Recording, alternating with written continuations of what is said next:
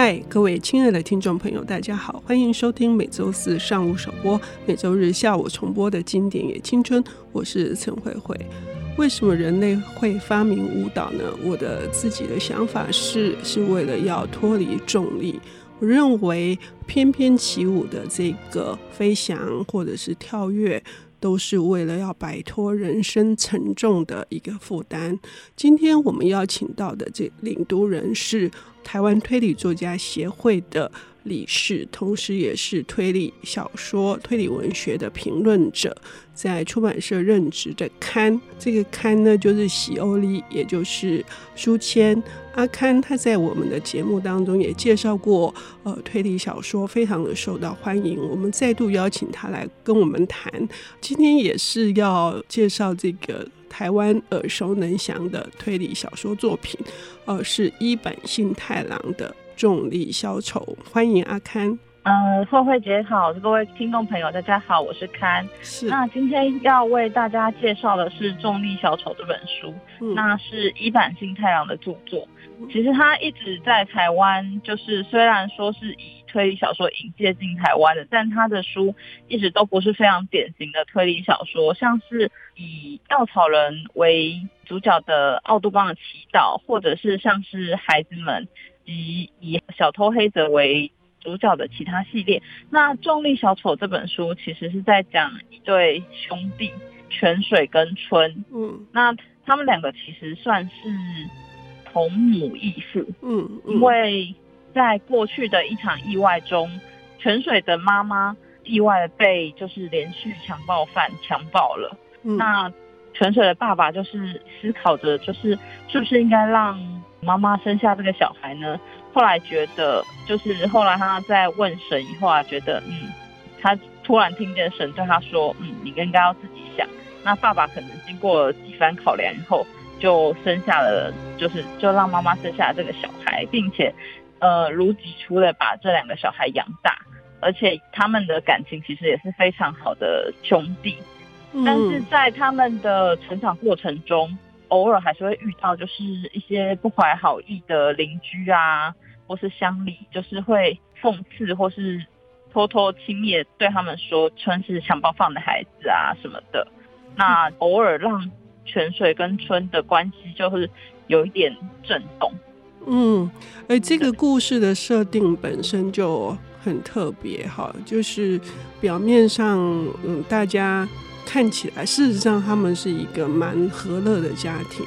那跟父母的个性也都有关，他们都是呃非常善良的人哈。可是，就是日本很蛮常见的，会对呃像这样子的社会犯罪事件的受害者，反而是指手画脚。对，而且他们很在意可能血缘嗯这些事情，然后就会觉得啊，你们两个就是其实是。就是关系不是那么密切的兄弟啊，你们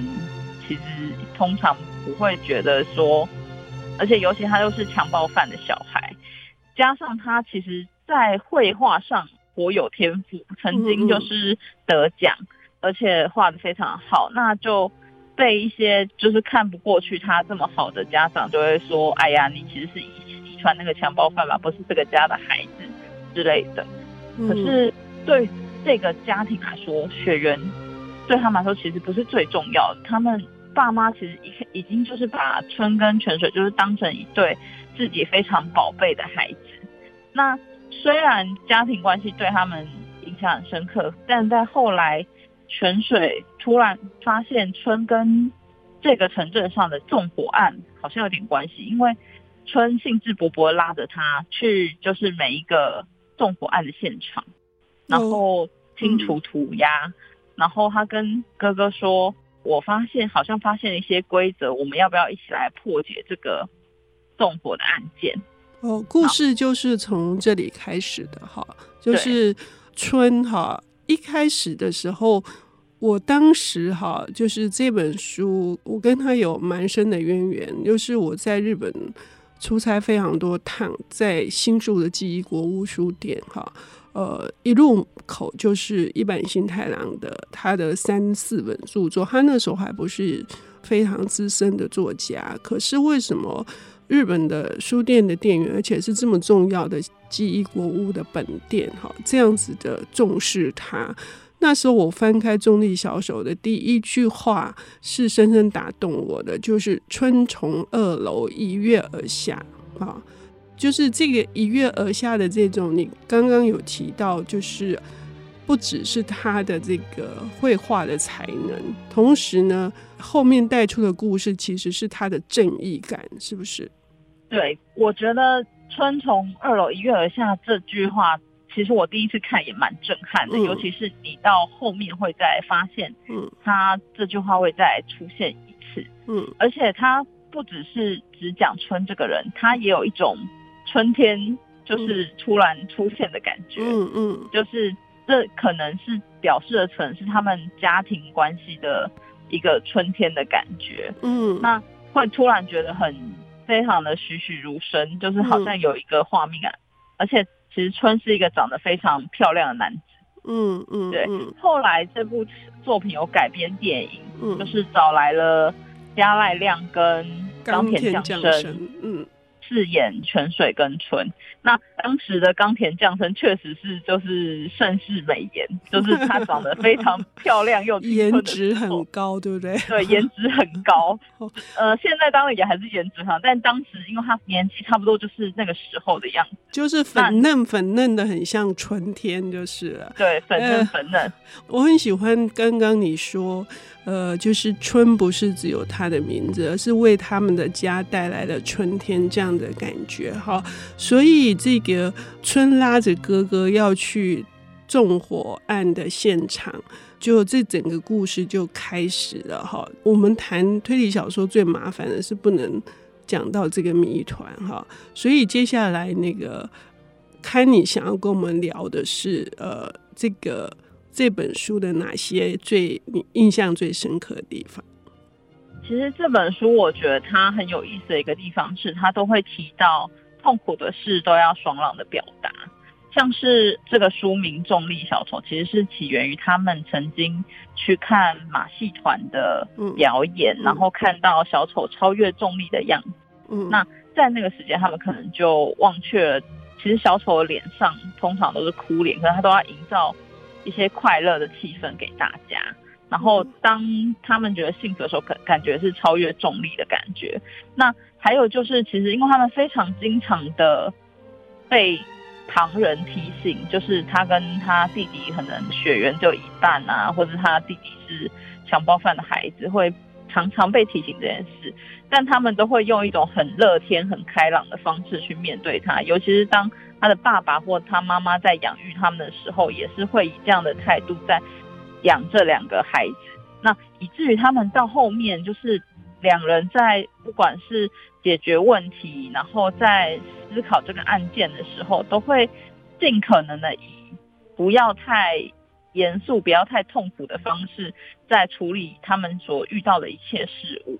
那我觉得其实是一件很重要的事情，因为日本的社会其实。比起我们来说是更加压抑的，那可能会真的很频繁的会被提醒这些事情。也就是说，呃，面对恶意，哈，就是面对这种无休无止的这一些旁人的这个眼光，或者是人生产生的各种误解或者是痛苦，呃，唯有像小丑一样，呃，用一个笑脸，甚至是。为别人制造欢乐，好，这样子的角度来看，那所以我们才能够轻飘飘的，不要把这个压力好带在自己的身上。因为时间的关系，所以我们要休息一下，等一下回来听刊谈一板信太郎的《重力小丑》。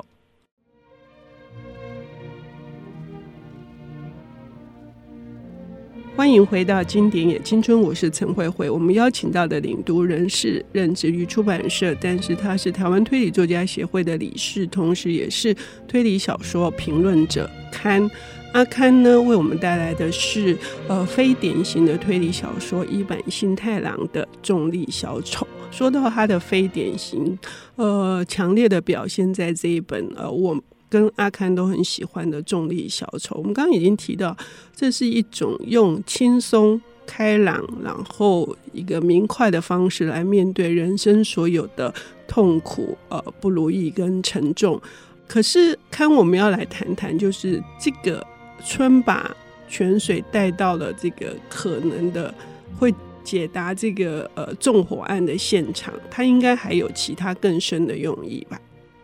呃，其实我觉得，呃，他们俩春会彻底的把泉水带到纵火现场，一方面是他想要让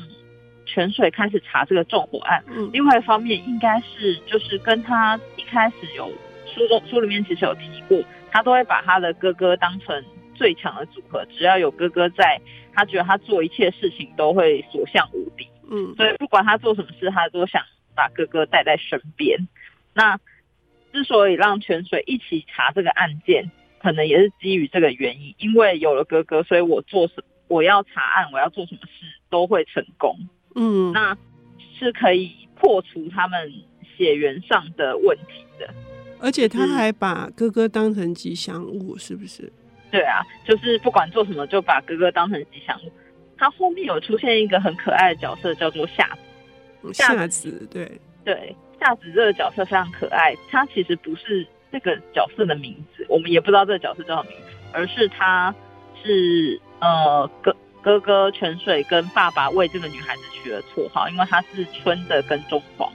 那跟随着春而来的，其实就是夏天了，所以他们就把这个女孩子取名叫夏子。嗯，我觉得这是一版新太郎的幽默感，嗯，就是非常可爱。既然春是这个家庭带来的春天，那追逐着春的女孩子其实就是夏天。我觉得是真的非常可爱。对，可是其实这个女孩子整天就是像跟屁虫一样，而且真的是就是 stalker，就是 stalker，就是那个跟踪狂哈。其实带给他们家里。还相当大的困扰，但是他们也是用这种轻描淡写的方式来，呃，幽默以对，说这是这是夏天，所以才叫夏子哦。呃，这种呃一坂幸太郎的写作的手法还有特色，也展现在他其他的作品里面。他还有一个让人家津津乐道的，就是一坂小宇宙，看可不可以跟我们聊一下呢？哦。在这本重力小丑里面，其实如果常常读他的作品的人会发现，就是会出现一些，就是在其他作品的角色。譬如说，我们偶尔会在就是故事里面看到，呃，在重力小丑里面，其实有出现几个在一坂幸太郎其他作品里面常见的角色，像是小偷黑泽，或者是在他第一本《奥杜邦的祈祷》里面出现的一个大学生，也会出现在重力小丑某一个部分。那这其实不是只有重力小丑会这样发生，在他其他本的小说里面，他真的就是制成一个宇宙，会让不同的角色不停的穿插在故事的内容中。那当我们在阅读的时候，一方面我们可能在解这本书的谜团，另外一方面我们可能也会因此而接上了，譬如说这本书的线，或是那本书的线。但我就之前为了要找他们的关系。就曾经重读了好几次其他本作品，然后去找一下，呃，这些作者手下的角色到底是会出现在哪里呢？不过很可惜的是，就是像泉水跟春，我现在目前一直很难找到他们在其他书有出现。那之前我曾经看过一篇作者的报道，有说他其实也很期待这两个兄弟再出现，只是一直都没有写到他们。这一点很妙哦，就是我们在一本著作里面可以看到，呃，在其他本书上也上场的人物，我们不只会有见到老朋友的感觉，甚至还有像看这样哈，呃，会反复读很多遍的这个阅读的乐趣啊，是那个始料未及的。那看，我想问哈，就是呃，你一般。对台湾的某些就是呃推理小说迷来说，并不那么陌生，因为他来过台湾，你也见过他。应该是在二零一六一，应该是在就是前几年的时候，有一度就是呃出版社有邀请一坂幸太郎来台湾，嗯、那因为我那时候真的很想要去参加，然后他是抽奖的。我是就是发愿说，如果一个月每天都写看完他的书，写完他的心得，然后希望可以让我抽到。后来就是终于抽到了，让我去参加那个座谈。会，然后才发现其实他并不知道，就是台湾人都称呼他是爱与和平的好青年。嗯，然后听出版社的人说，其实他私底下因为知道自己是好青年以后，然后就评论说啊，我是好青年呐、啊。然后他在座谈会上就是非常羞涩跟呃，虽然他。写出这么多有趣的故事，他在他本人是一个非常害羞腼腆的作家的形象，就是感觉很不一样。嗯嗯嗯，是我自己在两千零九年吧，我也在那个仙台采访过他，哈，然后一起跟他散步在那个就是重力小丑的这个村哈，涂鸦的那个地下道，你可以想象吗？这是一个非常开心的记忆。至于真的是很好青年啊，而且中立小丑也强调的也是爱跟和平，不是吗？提三番两次的提到了甘地。对，我觉得他的书里面都有一种，就是嗯，虽然都在描述痛苦沉重的事情，但他确实都会用一种比较轻盈，然后比较。比较没有那么压在你心上的方式，在诉说一些很重要的事情。嗯、然后，通常在我们意识到的时候，就是啊，这件事其实很严重，或是这件事其实很灰暗。可是我们并不会在读这个书的时候感到这么的痛苦。嗯嗯，照理说是哈，就是重力小丑的另外一个呃很重要的线是，嗯、呃，他。爸爸是得了很严重的癌症，但是他们在面对这个癌症的时候，也是一样，呃，就是云淡风轻的。这可能也是呃，伊坂之所以会被人家认为他不只是爱人，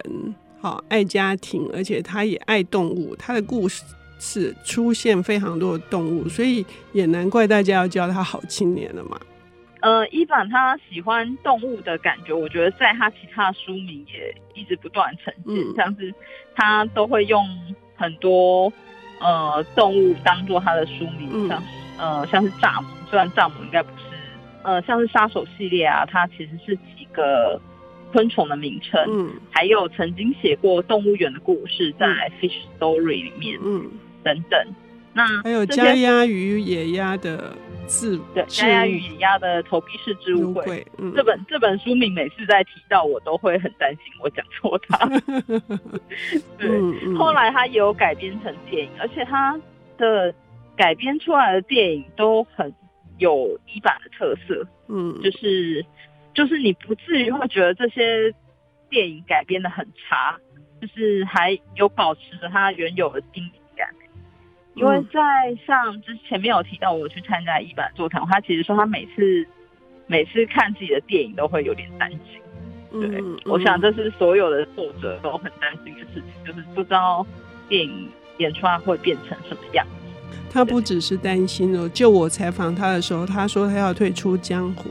他不想要写作了，对。可是刚刊有提到说，呃，他的电影拍出他的轻盈感，但是在小说里面，透过文字能够把轻盈感展现的这么好，把人生的难题都让我们像重力小丑的秋千一样荡得高高的，是很不容易的。我们非常感谢刊今天来为我们带来这一本《重力小丑》，谢谢刊，谢谢慧慧姐，谢谢各位听众。